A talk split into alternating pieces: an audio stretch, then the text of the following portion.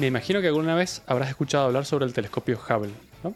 Eh, sí, me suena? suena? Sí, me suena, sí suena. Ese- es este que está en nuestra órbita, ¿no? Que, Tal está cual. echando, está echando pictures, pero del espacio. En vez de. Totalmente, selfies. está- Sí, yo efectivamente yo también lo he sentido nombrar muchas veces, y, pero la verdad es que siempre quise saber más sobre él y no tenía mucha información. Es como sabía que había un telescopio que estaba flotando por ahí, pero no tenía mucha información. Entonces dije, bueno, quiero aprender sobre esto, así que me puse a investigar un poquito y te lo voy a contar, si te parece bien. Me parece perfecto. Yo creo que nada más que sé dos cosas sobre él. Vale. A lo mejor no están en mi, en mi investigación y me las Vale. puedes contar. Venga, va. Pero bueno, voy a empezar por contarte qué, qué es el Hubble. El Hubble es un telescopio espacial que es enorme. Vale. Cuando te digo enorme, bueno, depende del punto de vista, pero es, tiene unos 13.3 metros de largo. Para que te hagas una idea, tiene el tamaño de un autobús, más o menos. De, de- pero de- dices de diámetro, ¿no? Del telescopio. ¿O no, de... largo. Ah, de largo. Ah, Eh, vale, vale. Porque es como un tubo, es como, Sí, sí, como, un, como un cilindro, más o menos la forma. Te he dejado ahí una foto para que la veas muy bonita. Eh, vale. Ya me parece pequeño. para quien ¿eh? no lo conozca, es como un cilindro que a los costados tiene dos paneles solares. Algo así. Bueno.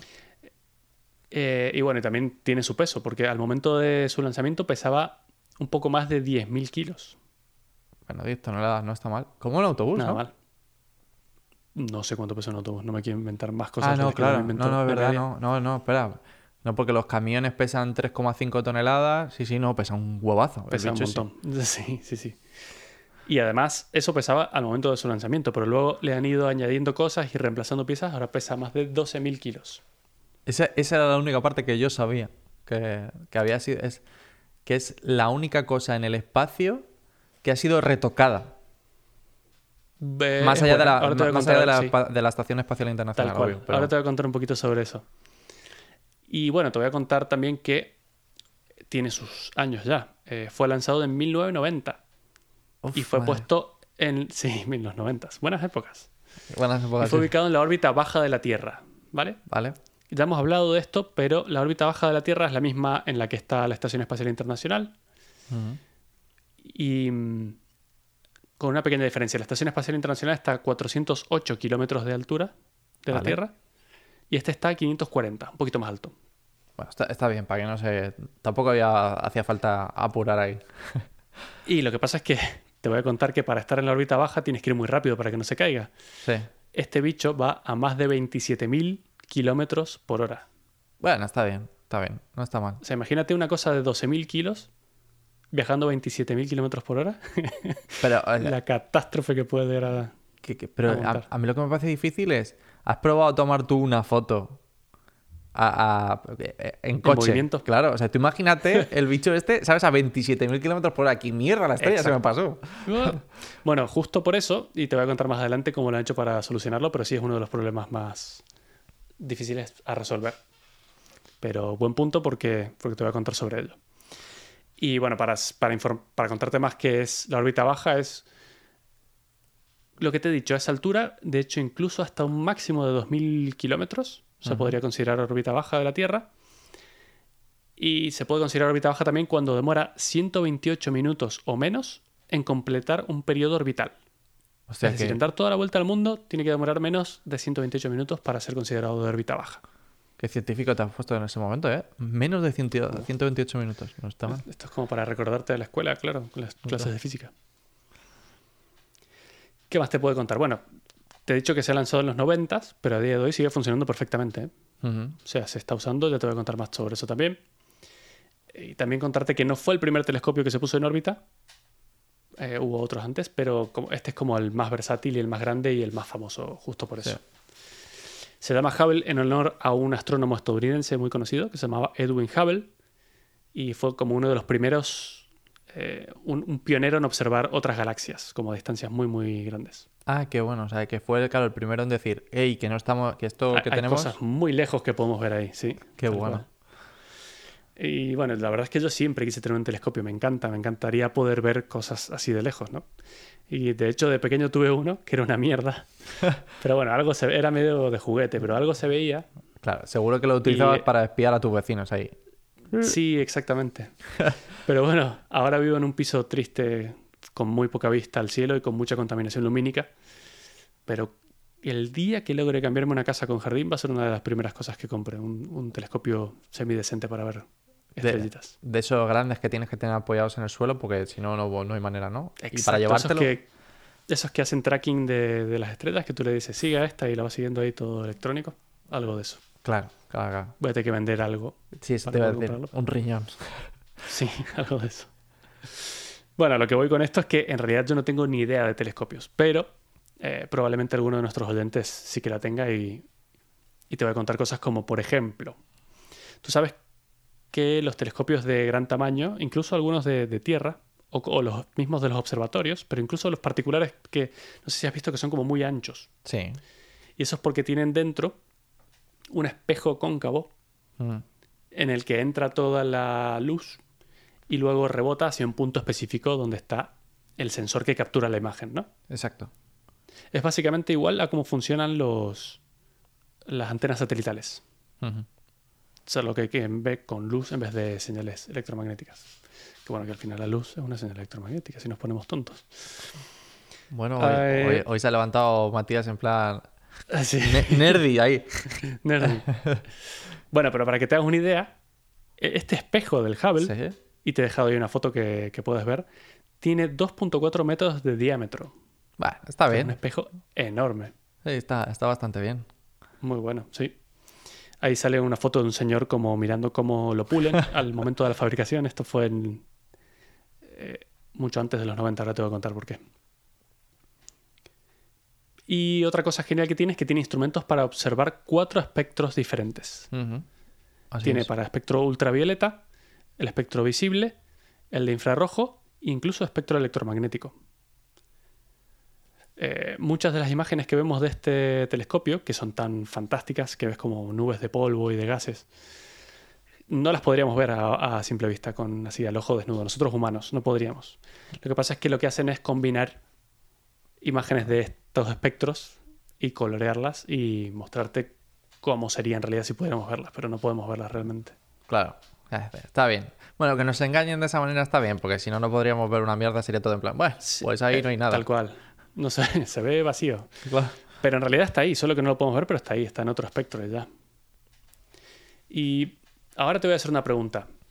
¿Por qué crees, con lo que cuesta enviar cosas al espacio, y sobre todo de este tamaño y de este calibre y de este precio, ¿por qué crees que lo han enviado al espacio en vez de hacer una super, un super observatorio aquí en la Tierra? Me imagino que para evitar el tema de la atmósfera, ¿no? Que Exactísimo. Que, es es que este, este tema me suena que es difícil, muy difícil evitar toda la interacción que tiene la atmósfera con la luz, que de hecho nosotros la vemos, no, nos, nos sucede muy a menudo y por ejemplo el ejemplo más claro es el atardecer. Pese a que el sol se ha ocultado, nosotros seguimos viendo luz porque está rebotando contra la atmósfera y nos, y nos sigue iluminando.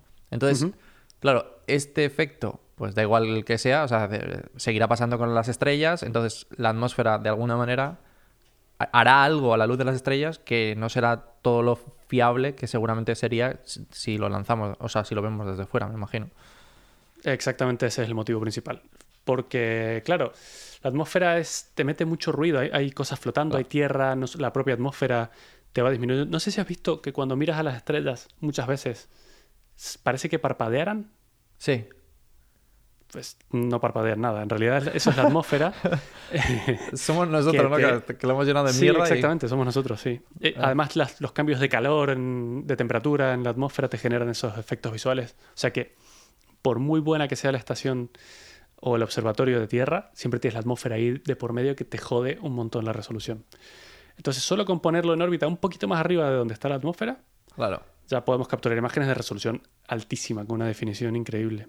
Es yo me imagino que es como la gente que, que tiene astigmatismo o algo de esto, ¿no? Y se pone las gafas, ¿no? Lleva- vas fuera y dices, ah, es al revés, un poco en plan rollo. Te has puesto las gafas que te hacen ver mal y de repente te las quitas, vas fuera y, y dices, hostia, si veo en HD. Claro, exactamente. Bueno, quédate con esa idea de las gafas porque te voy a contar una historia en un ratito, ¿vale? Vale. Esa que tiene mucho que ver.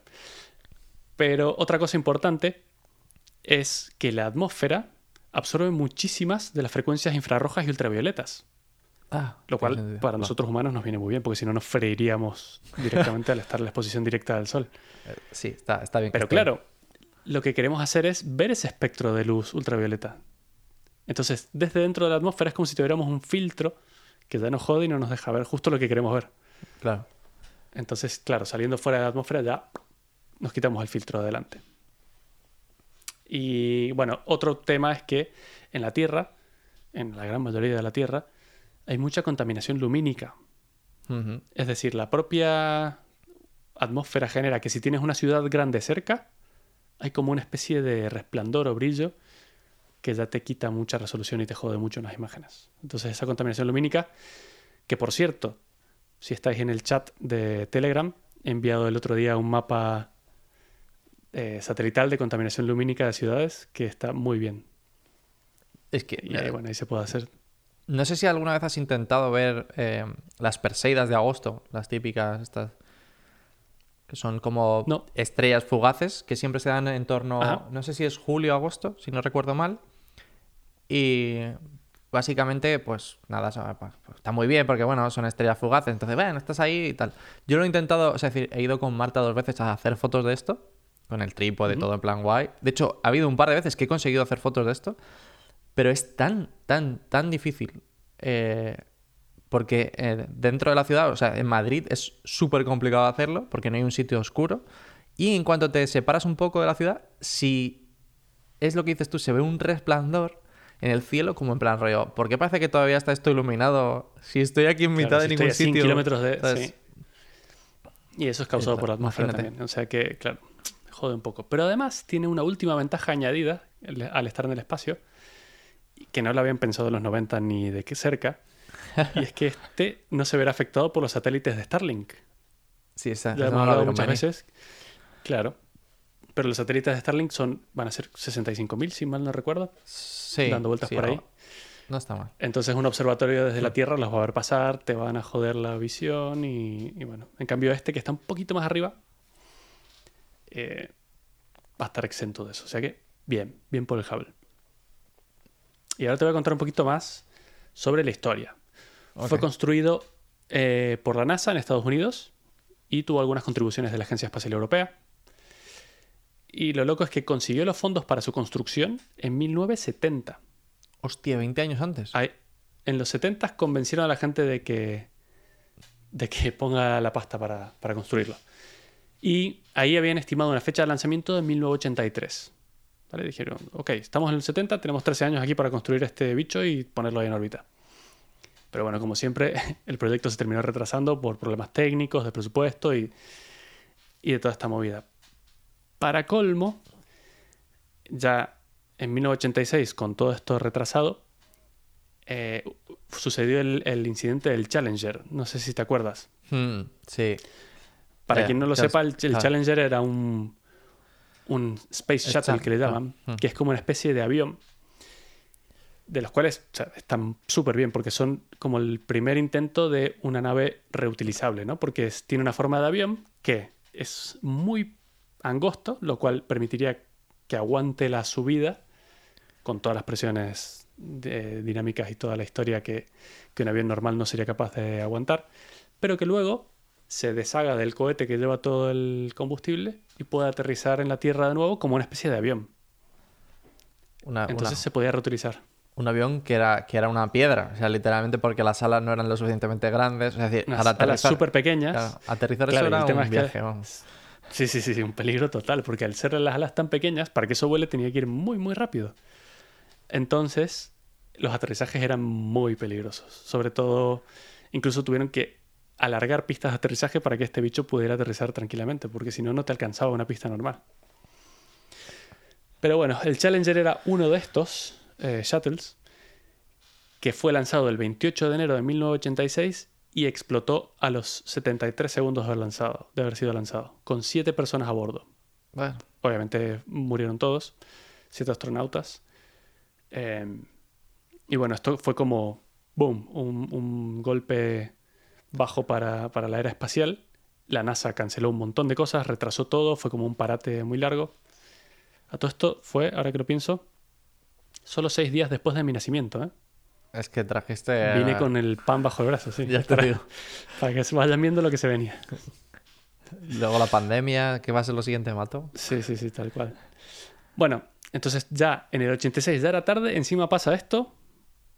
Pues nada, el cálculo de presupuesto inicialmente era de 400 millones de dólares que lo habían juntado, pero por lo visto mantener esto, que además tenía un espejo y cosas como muy delicadas, había que mantenerlo en un ambiente estéril, estar manteniéndolo todo el tiempo, costaba 6 millones de dólares por mes mantenerlo así guardado, básicamente. O sea, a- claro, porque no lo querían todavía lanzar, ¿no? Supongo no tenía, no estaba todavía preparado. Exactamente, estaba todo muy parado. 6 millones al mes y se retrasó 7 años, pues imagínate, haz la cuenta, ¿sabes? Para que te hagas una idea, para el momento de su lanzamiento había alcanzado los 4.700 millones en gastos, de los 400 que habían pensado inicialmente. ¡Ouch! Hostias, la cuenta Porque me sale... hubieron algunos problemas técnicos que tuvieron que solucionar, no todo salió como siempre, lo de siempre, ¿no? Sí, O sea, se fue a más de 10 veces el, el coste pensado. Otro dato curioso, para su 20 aniversario, en 2010, hicieron el cálculo del coste acumulado, incluyendo las misiones de mantenimiento y todo. Ya va por más de 10.000 millones de dólares el telescopio. hostia, chaval, con la cantidad de, de, de telescopios que se pueden construir en la Tierra con ese dinero, macho. Ya. Pero yo creo que ha merecido la pena y te lo puede decir cualquiera que, que trabaje con él y que sepa lo que, lo que se obtiene. Es... Ninguna cosa que esté en la Tierra puede obtener esas cosas. Es impresionante. Y ahora vas a ver, ya te voy a, te voy a contar más, más cosas. Pero bueno, finalmente el Hubble fue puesto en órbita en los 90, como te dije, por otro shuttle, que también fue muy famoso, el Discovery, que seguramente te suene también. Eh, los shuttles son espectaculares. Ahí te he dejado una foto justamente del, del Discovery llevando el Hubble. Ese es el, el momento exacto. Y para que te hagas una idea, durante los 27 años en que estuvo en servicio el Discovery, fue lanzado y aterrizó sin problemas 39 veces. No está mal. Más que los Nada cohetes de, de SpaceX. Claro, imagínate. Muy bien. Lo que pasa es que eran muy peligrosos, tanto que ya, los, ya no existen más los shuttles. No, los sacaron de, de circulación. Sí, yo he visto dos, de hecho. ¿En alguna de los museos de la NASA? En, creo que en Nueva York hay uno y en eh, Florida hay otro. Seguramente, ajá, en Florida. Qué bueno, yo los quiero ver también. Es que son muy bonitos además. Son muy curiosos. Ahora la parte divertida. A las pocas semanas de haberlo lanzado, mucha gente lo habrá visto, tendrá en la mente, si alguien sabe qué es un shuttle, seguramente tendrá en su, en su mente la foto del shuttle con todo el techo abierto y un brazo robótico. Pues exactamente así. Dentro del shuttle iba el, el telescopio y el brazo robótico lo sacó y lo soltó ahí, en órbita, a la velocidad y en la posición en la que ellos querían. Eh, a las pocas semanas de haber sido lanzado, puesto en órbita, ya listo, dijeron, vale, vamos a probarlo.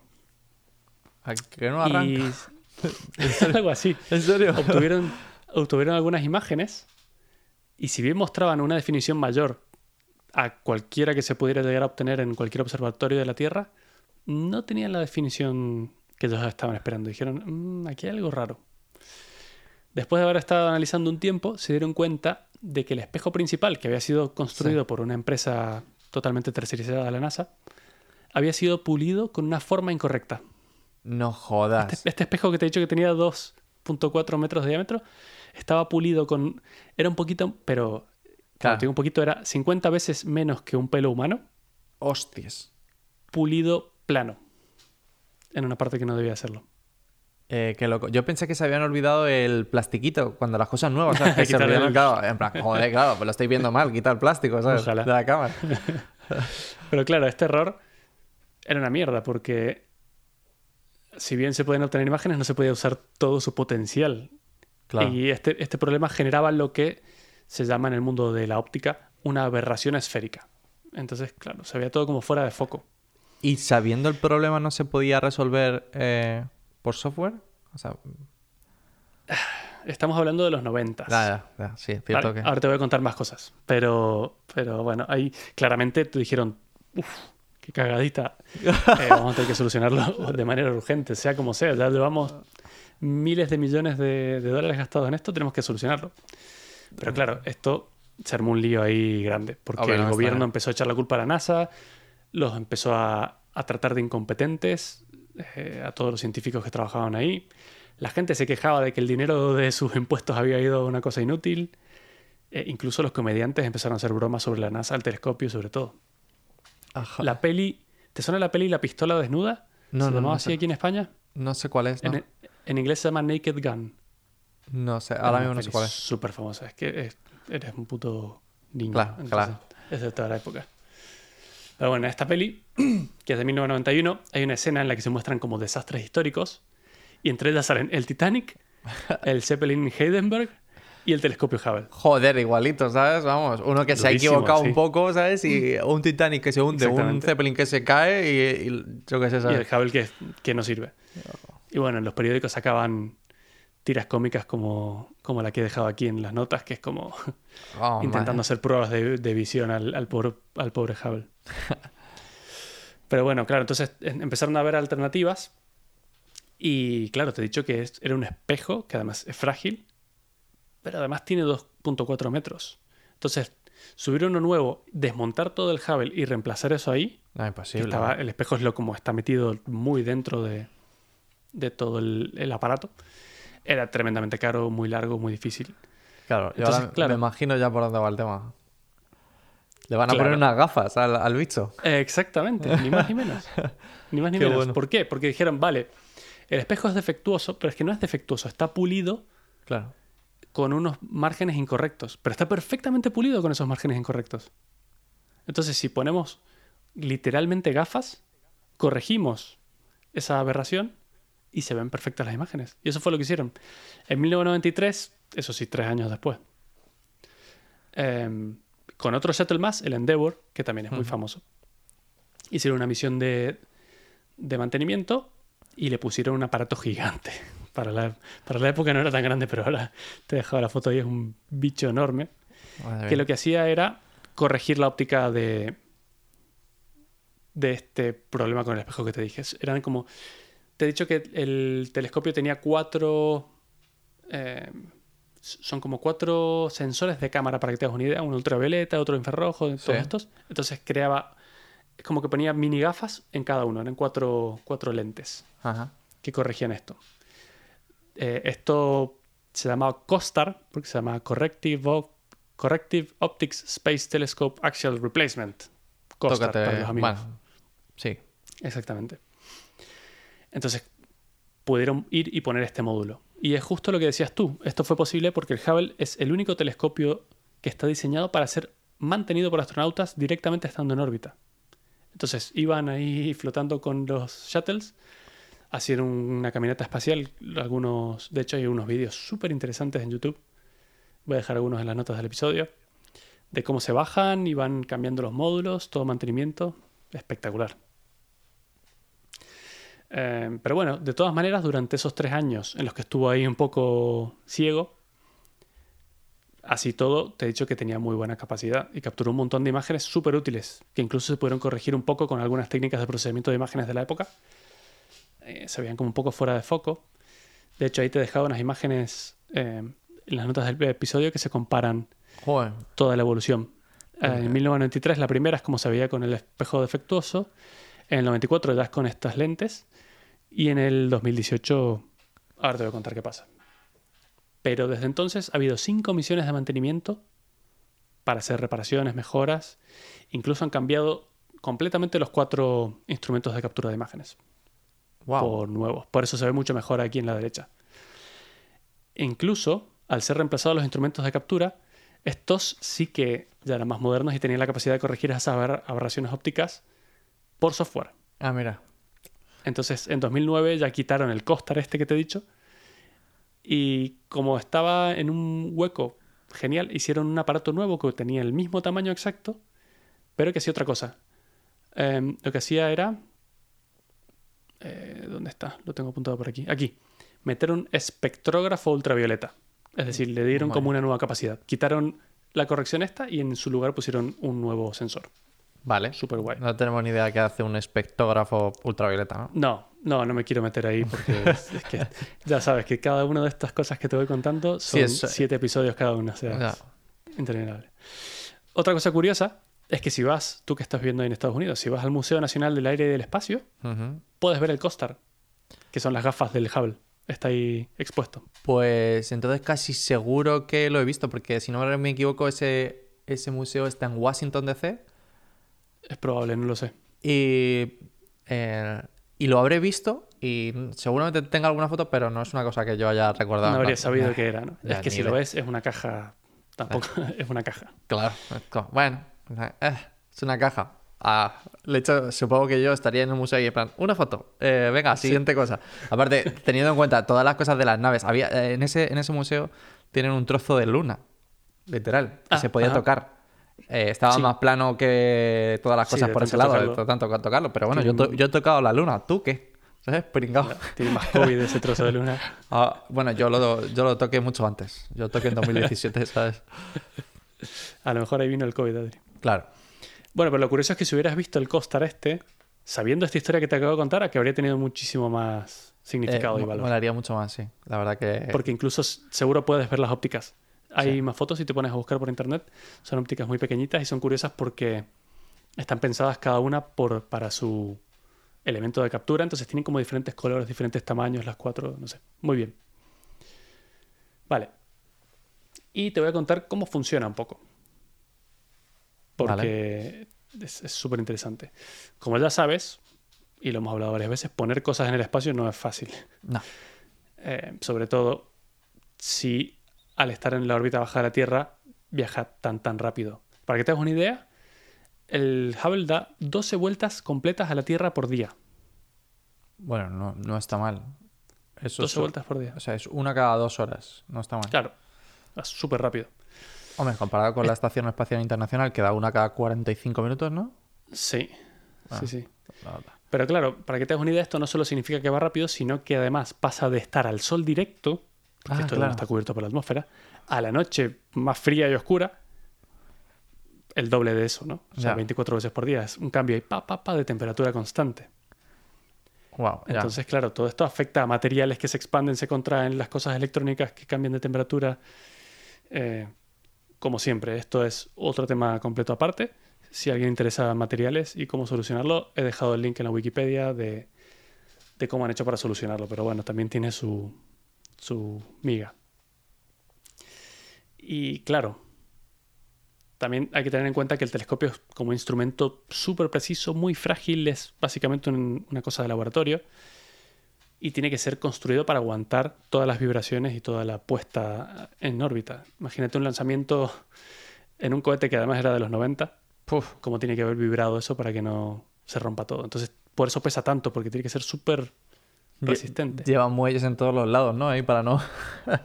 Exactamente. Em, por otro lado, más dificultades. Como ya te dije, viaja muy rápido, a más de 27.000 kilómetros por hora. Entonces, como tú bien dijiste al principio, que es lo que te dije que te iba a recordar, sac- para sacar una foto te tienes que quedar muy, muy quieto. Claro. Y esto va viajando muy, muy rápido. Entonces, eh, lo que han hecho es, y es muy curioso, para lograr que se quede completamente quieto, lo equiparon con seis giroscopios perfectamente balanceados. ¿Sabes lo que son los giroscopios? Sí, el... básicamente es un instrumento que te mantiene el peso siempre en el mismo lugar. Da igual el- la, la posición. Sí, en realidad es, es una rueda Claro. Son tres metálica o de algo muy pesado y que va girando muy, muy rápido. Entonces, cuando tú intentas moverlo, eh, eso te, te ofrece una resistencia. Para ponerte un ejemplo, has visto que cuando vas en bici o en moto, puedes soltar el manillar. Sí. y puedes seguir andando sin manos. Eso es por este mismo efecto. La propia fuerza centrífuga te lo mantiene recto. O a lo mejor alguna vez has levantado la rueda delantera de la bici y alguien te la ha hecho girar y tú has intentado girar el manillar. ¿No has hecho esa prueba alguna vez? Sí, o sea, eso es el. ah, ¿Cómo se dice? Eh, el momento angular se mantiene en la misma Claro. dirección siempre, sí. Bueno, es justamente lo que estás haciendo ahí es un giroscopio. Entonces, ¿qué pasa? Y esto es súper eh, curioso. No solo eso, lo mantienen en el lugar, sino que además son capaces de girar el telescopio y apuntarlo a la posición exacta en la que quieras solo usando esos giroscopios. ¿Por qué? Porque para cambiar de posición usan la tercera ley de Newton, Claro. que es acción y reacción. O sea, si hacen acelerar muy rápido eso, hay una reacción opuesta y lo hacen girar. O si lo quieren ir para el otro lado, lo hacen frenar y ese peso lo va girando. Es buenísimo. Sí. ¿Sabes de qué me sé yo eso? del, del Kerbal Space Program. Claro, exacto, es verdad que tiene De hecho, de hecho tiene, ¿cómo se llama? Le, le llama una, una rueda de... Bueno, te explica justamente... Me encanta porque te explican absolutamente todo de este Es tipo de cosas. real. Claro, es todo, todo Sí, real. sí, sí, tal cual. Tal cual. Eh, pero claro, es un poquito lento. Sí. Eh, se mueve a, las, a la misma velocidad que la aguja de los minutos de un reloj, Ostras. para que te hagas una idea. O sea que si te lo pongo en una cosa más gráfica, si quieres girar 90 grados, va a demorar 15 minutos, exactamente. Bueno, no está mal. Imagínate el reloj. Mm. Pero, claro, No. pero teniendo en cuenta que pasa una cada dos horas, bueno, más o menos, ¿no? O sea, decirle seguramente le sirva para seguir apuntando a donde corresponde. No está mal. Sí, exactamente. Luego tiene un montón de sistemas que lo hacen inteligente para que, por ejemplo, el sol nunca ilumine el espejo. Claro. Porque si el sol ilumina parte del espejo ya te jodería la imagen. Es como sacar una foto al sol directo. Sí, te vas a cargar el sensor, seguro. Sí, y además te va a salir cualquier cosa. Entonces está todo muy bien pensado para que eso, para que el telescopio nunca apunte al sol, a menos, y, a- y lo han hecho, que lo hagas. Es como que desactivas este sistema y apuntas a la fuerza al sol. Incluso a la luna también, porque la luna al recibir tanta luz del sol funciona Claro. como un- una fuente de luz. Y entonces tiene un sistema, no me acuerdo cómo se llamaba, pero es para evitar el sol y la luna, básicamente. Y bueno, como más parte técnica también, en términos de procesamiento te va a sorprender, pero tienes que tener en cuenta que esto fue subido en los 90, ¿vale? Vale. Al momento de su lanzamiento tenía dos procesadores, porque todo en el espacio es redundante. Tú sabes que ahí hay mucha interferencia electromagnética y además hay radiación. Entonces, claro, esto es un tema muy jodido en la electrónica y es que si la radiación afecta a la electrónica a niveles de que te puede cambiar un bit Claro. en un bus de información. Entonces la información que recibes ya no es la que tú creías. Entonces todos los sistemas tienen que tener muchos sistemas de, de redundancia y de chequeo de datos para saber que lo que estás almacenando es correcto. Y así en, toda, en cualquier cosa que esté en el espacio. Por eso este tenía dos procesadores. Lo curioso es que los procesadores eran 386 de Intel. Sé si te Ostras, suena, hombre, claro, son los, retro. claro, son los típicos de hace, eh, pues no sé, vei- 25 Yo tenía uno. años, claro. Sí, yo tenía uno. Con Windows 3.1. Yo también, yo también. Que tenían Pero el bueno. turbo, ¿no? Era, era Claro esto. que ahí le dabas al turbo y Y arrancaba. La, la verdad que yo no Arrancaba. me acuerdo porque, porque siempre dejaba el botón de turbo puesto. O sea, no entiendo muy bien Sí, na- nadie lo quitaba, yo no sé muy bien para qué era. Claro. Pero bueno, lo curioso es que años después, en 1999, fueron reemplazados en una de las misiones de mantenimiento por Intel 486 Uh, wow. a 25 MHz de reloj. Qué locura. No puede y ser. con eso funciona a día de hoy, ¿eh? ¿En serio sigue funcionando con eso? Así está. Con, un 4, con dos 486. Pero hombre, que le suban un i7 o algo de esto. O sea, Para cualquiera que esté escuchando, el teléfono que tienes en el bolsillo es absurdamente muchísimo más potente que el telescopio Hubble en, en órdenes de magnitud. pero te diría millones de veces, vamos. Sí, sí, sí.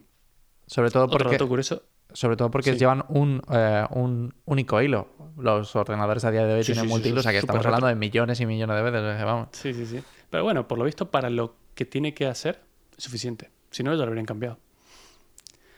Y para que te hagas una idea, así con su 486 genera 10 teras de datos al año de imágenes. No está nada mal, ¿eh? O sea, si teniendo en cuenta que yo creo que jamás cuando era pequeño he conseguido esa cantidad de información. ¿sabes? Tal cual. Eh, es curioso porque, claro, los, o sea, estos datos que genera van a un centro que se llama el Space Telescope Science Institute, que es el que recibe todos los datos y él se encarga de distribuirlos.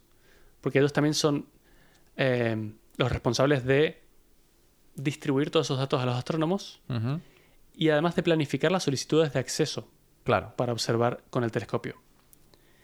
Y ahora te voy a contar por qué. Eh, te voy a contar más sobre estas solicitudes de acceso. Pero bueno, otro dato que no quería dejar de decirte es que los datos originalmente son almacenados primero en el satélite Vale. y él después lo que hace es eh, transmitir esos datos a un satélite que está en una órbita geoestacionaria. Ya hemos hablado también de las órbitas geoestacionarias, pero para que para los que no sepáis, un satélite geoestacionario está muchísimo más alto y va girando a exactamente la misma velocidad de la Tierra. Entonces, no se mueve con respecto a, lo- a la gente que lo está mirando. Hay satélites que están siempre sobre la misma posición de la Tierra. Entonces lo que hace este es, el Hubble dos veces al día, por radio envía todos los datos obtenidos y este geoestacionario hace de relay y los manda a la estación base de este Claro. instituto que te he dicho. Y de ahí se distribuyen, ¿vale? Lo curioso es que en los 90, cuando fue lanzado, guardaba los datos de las imágenes en cintas magnéticas. Ah, eh, perdón, arriba. Eh, o sea, en el, en El el- Hubble tenía cintas magnéticas para almacenar estos datos. pero y está- luego leía las cintas magnéticas y transmitía los datos por radio. No me extraña, relay. no me extraña que tuviese, o sea, que las imágenes estuviesen borrosas, es decir, la- la- No, bueno, si son unos y ceros, ¿qué más da? No, No, ya, pero, pero claro, pero es lo que decías tú, justamente, si la radiación te puede cambiar eh, un bit del bus de datos, imagínate lo que le puede hacer a una cinta magnética. Ya, pero es que esto está cubierto por capas Sí, y bueno, capas de. lo que, lo que tú a me digas. Si material le, si le puede pasar a un bus de datos metido ahí también supuestamente cubierto, imagínate a la cinta a magnética. una cinta. Es que está Bueno, por suerte en una de las misiones, creo que fue en la segunda misión de, de mantenimiento, fueron cambiados por discos de estado sólido, por SSD, que es lo que utiliza a día de hoy. Bueno, no está mal, por lo menos. Sí, todavía funciona así. Otro dato curioso, todas las imágenes que capturan el Hubble son en blanco y negro. Mira que estamos acostumbrados a ver imágenes a color del Hubble. Pero claro, lo que pasa es que las imágenes a color lo que hacen es que combinan varias fotos de los diferentes instrumentos de captura y le ponen un color a cada uno. Claro. Entonces imagínate, le ponen azul a uno, rojo al otro y, y no sé qué sé, verde al otro. Entonces al al in- combinarlas se ven cosas geniales. Al infrarrojo rojo, al ultravioleta violeta. Violeta. eh, y así vamos ahí. Joder, Como se nota que eres científico. Adri. ya te digo, hombre, gracias. Pero bueno, gracias al Hubble se han obtenido cosas muy, muy importantes. Eh, no solo impresionantes a la vista, hay una imagen muy famosa que te la he dejado aquí, que seguramente la estés viendo, Adri, que se llama Los Pilares de la Creación. Es una imagen muy famosa y muy espectacular. Y bueno, es, es básicamente. Se llama Los Pilares de la Creación porque son como tres columnas formadas por gases y polvo, que en realidad no los veríamos porque están en, en lo que se llama Near Infrared, cerca del infrarrojo. Pero es una foto que es espectacular, casi parece arte. Sí, parece que alguien la, la ha retocado muchísimo, además. Sí, sí, sí. Pero claro, muchas de las imágenes que ha capturado no solo se ven bonitas, sino que han permitido el descubrimiento de cosas muy importantes eh, para el mundo de la astrofísica. De las más importantes es que gracias a él sabemos la edad del universo y hemos confirmado que se está expandiendo. O sea, nosotros teníamos como teoría de que el universo se está expandiendo porque de ahí parte la teoría del Big Bang. O sea, como que todo fue una explosión y se va expandiendo como en una explosión cualquiera pero no habíamos podido confirmarlo porque para saber eso hay que ver muy lejos y desde la Tierra, por todos los problemas que te he comentado antes, no se puede ver tan lejos. Entonces con este lo han confirmado. O sea, eso, Ya. eso ya es un logro bastante importante porque, o sea, hemos logrado confirmarlo. Pero además, gracias a él sabemos la edad exacta del universo, bastante exacta. Se supone que en base a esa expansión, claro, si la, la puedes retrasar, la vuelves en el tiempo, sabemos que el universo tiene 13.700 millones de años. Bueno, un poco viejo, pero está bien. Un poco viejo. Todo gracias al Hubble ya podemos saber eso. Y esto es así porque, claro, mientras más lejos veas, y esto es súper trippy, mientras más, vejo- la- más lejos veas, más atrás ves en el tiempo. En el pasado, sí, sí. Exactamente, porque el Hubble puede ver cosas que están a ciento, están a 11 mil millones de años luz de distancia, Vale. muy lejos. Muy lejos, sí. Pero esto significa que estás viendo cómo eran las cosas en ese lugar hace 11 mil millones de años De atrás. años. Efectivamente. ¿No? Porque Sí, sí, está- así es como te llega la luz. Claro. O sea que es una máquina del tiempo, piénsalo. Es- Bueno, sí, sí, sí, sí, Es que hay un, hay un meme sobre esto, esto que estás justo diciendo. Y es que si tú pudieras poner un espejo a, a esa distancia y, y la luz que le va a llegar a ese espejo y mirases, ¿no? A ese espejo, eh, Exactamente. te verías el pasado. verías el pasado. Y, ahí es- y Excelente. entonces eh, el meme, el meme sale que sale en plan Einstein siendo agarrado por Stephen Hawking, ¿sabes? Y, y no sé quién más. Y es como en plan, que lo mato, es que lo mato ahí. Eh, pero Bueno, bueno, no sé, me parece buenísimo. Eso sí, nunca podremos saber cómo está ese, esa cosa a día de hoy. Bueno, tú no. O sea, no, no sabemos el estado actual. Tú desde luego no lo vas a saber. Pues, pues claro, no vas a durar esto 11.000, vamos. No, va- no vas a durar miles de 100 millones de años, imagínate 11.000 años. 11.000, ah, Exactamente. Eh, otra cosa muy curiosa.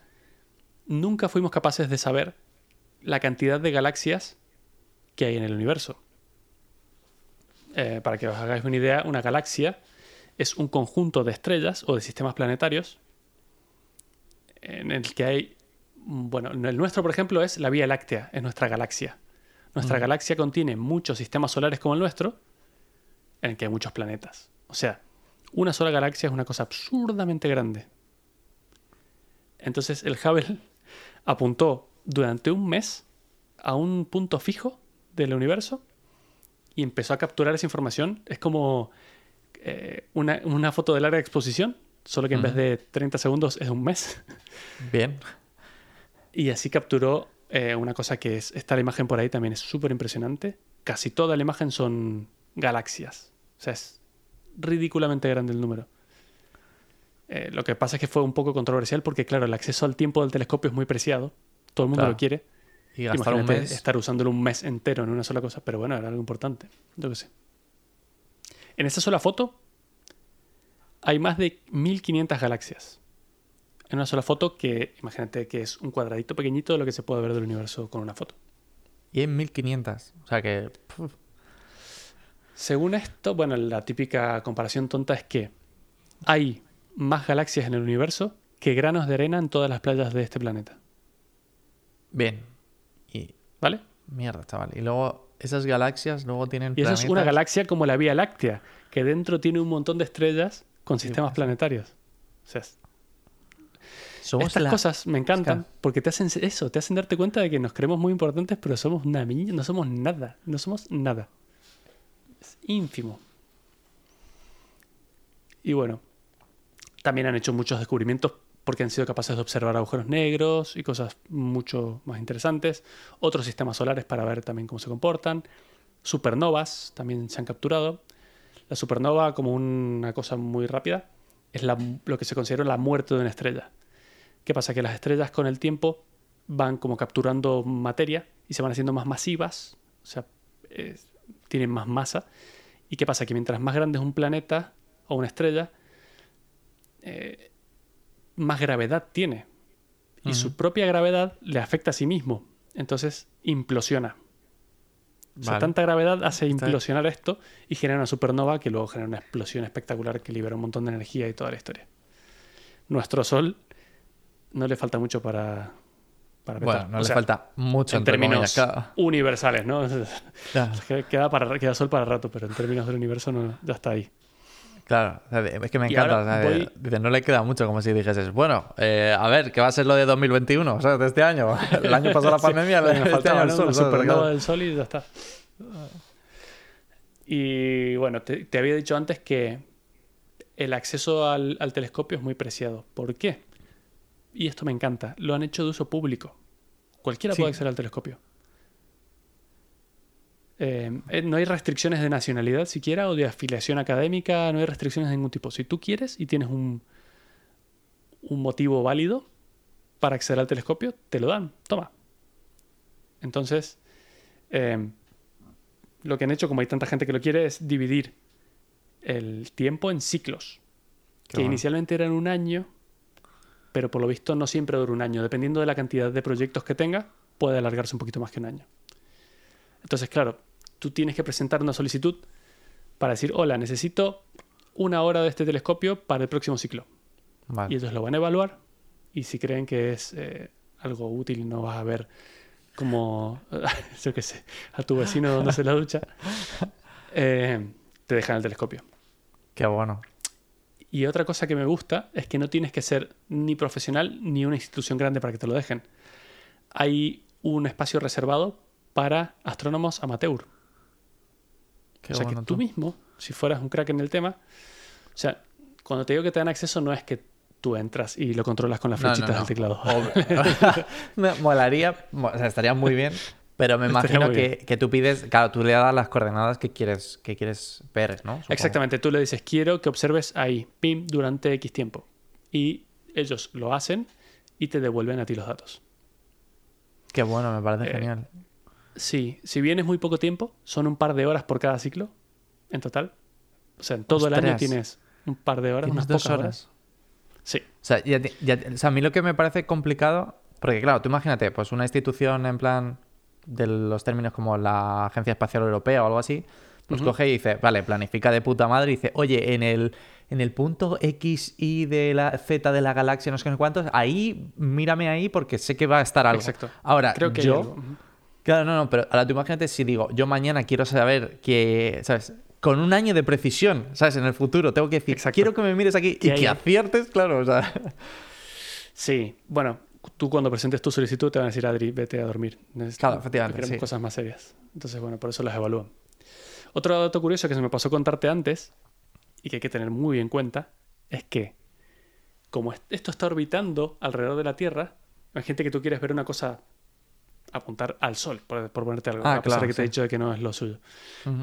La mitad del tiempo la Tierra propia te está tapando el Sol.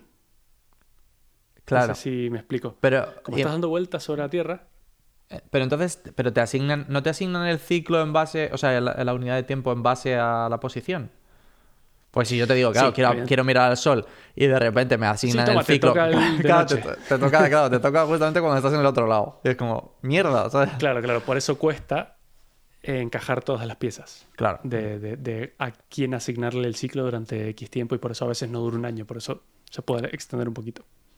Sé, sé Pero que bueno, a día de hoy Sí, siguen permitiendo el uso amateur del telescopio porque incluso las observaciones amateur han dado resultados significativos para la ciencia. O sea, gente que, si vienes ama- o sea, para ser un astrónomo amateur tienes que ser un fucking astrónomo todavía. O sea, Claro. no es gente que, que, que no tiene idea de nada. Claro, aquí, como, como yo cuando llegué ¿no? a Argentina y diciendo, oh, quiero ver la estrella del sur, ¿sabes? Si no tenía ni puta idea dónde quedaba, claro. O sea, eso es, ah, no es ese tipo de gente, ¿sabes? Es, es gente Claro, que... exactamente. Esos no son astrónomos amateurs.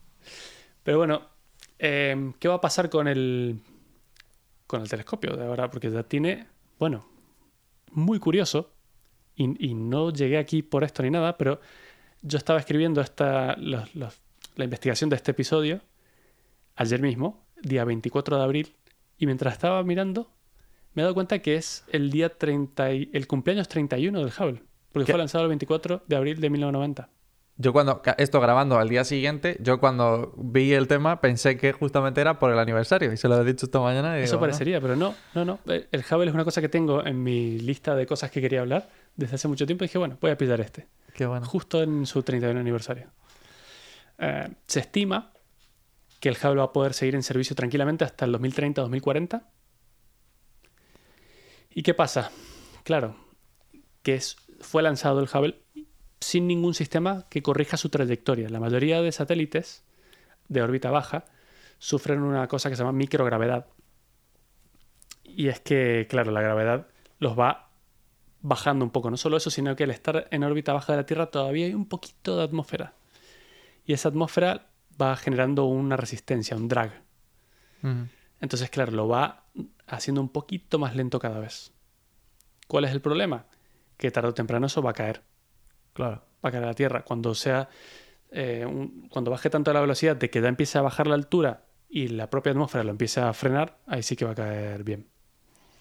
Entonces, claro, como no se sabe exactamente dónde, porque no es controlado y no se puede ver cuándo, porque otra cosa curiosa, no puedes prever eso porque va a depender de la temperatura de la Tierra y de cuánto sol le dé. Porque la Claro. atmósfera es como que se expande igual que el aire y genera más o menos drag en el tiempo, o sea, es imposible de predecir. Y como es imposible de predecir y tiene es un bicho tan grande, por ejemplo, decían que el espejo no se terminaría de desintegrar en una entrada de la atmósfera Wow. y puede caer en un lugar impredecible, en tu casa, por ejemplo. Pero ¿y por qué no lo, porque no, no lo estallan de alguna manera? Eh, exactamente, estaban pensando cómo hacerlo, estaban pensando o en ponerle eh, algún sistema de, de cohetes o de propulsores para, de manera controlada, hacer que caiga y caiga en el océano o algo del estilo, pero han visto que ya que van a subir hasta ahí, lo que van a hacer es capturarlo y bajarlo en algún momento. Ah, qué bueno. Eh, Entonces, Por lo visto, de momento, hasta 2030 podría llegar a funcionar perfectamente. Lo van a ir evaluando de cerca porque están 24 horas eh, monitoreando el Hubble. Esta agencia que te he contado. Entonces, bueno, ellos lo tienen muy, muy claro y por lo visto lo van a bajar. Como dato curioso, ya hay un sucesor al Hubble. Hmm, sí, este... Está ya... Exactamente, lo están preparando desde hace muchos años ya. Se llama el telescopio James Webb. Eh, y va a ser lanzado a fines de este año, eh, del 2021. Aunque te tengo que este decir que no son exactamente parejos, ¿eh? No tienen las mismas habilidades. No, esto bueno, esto tiene mucho, muchos años de ventaja tecnológica, pero bueno. No, no, Todavía no está flotando ahí, así que no vamos a hablar nada de él. Ah, vale, vale. Pero digo que no, no va a tener las mismas habilidades a nivel de. No, de hacer fotos, Creo que este no tiene ultravioleta, sí. Claro. O sea, no es que va a dejar eh, sin uso al, al Hubble. El Hubble va a seguir ahí haciendo sus cosas. Este hace cosas distintas.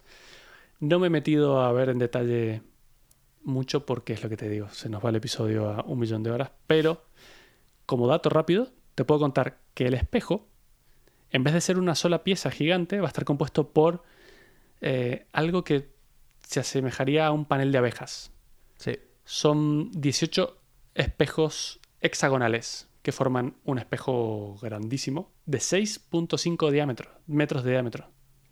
o sea, sí, tres veces el... Casi tres veces el, el Te he dicho que el Hubble eran 2.4. Estos son 6.5, un espejo gigante. Eh, si queréis tener más información, dejo un link a, la entrada de Wikipedia de este telescopio en las notas del episodio, porque también hay para rato ahí. A ver si todo sale bien y lo, lo logran poner en órbita en la época prevista.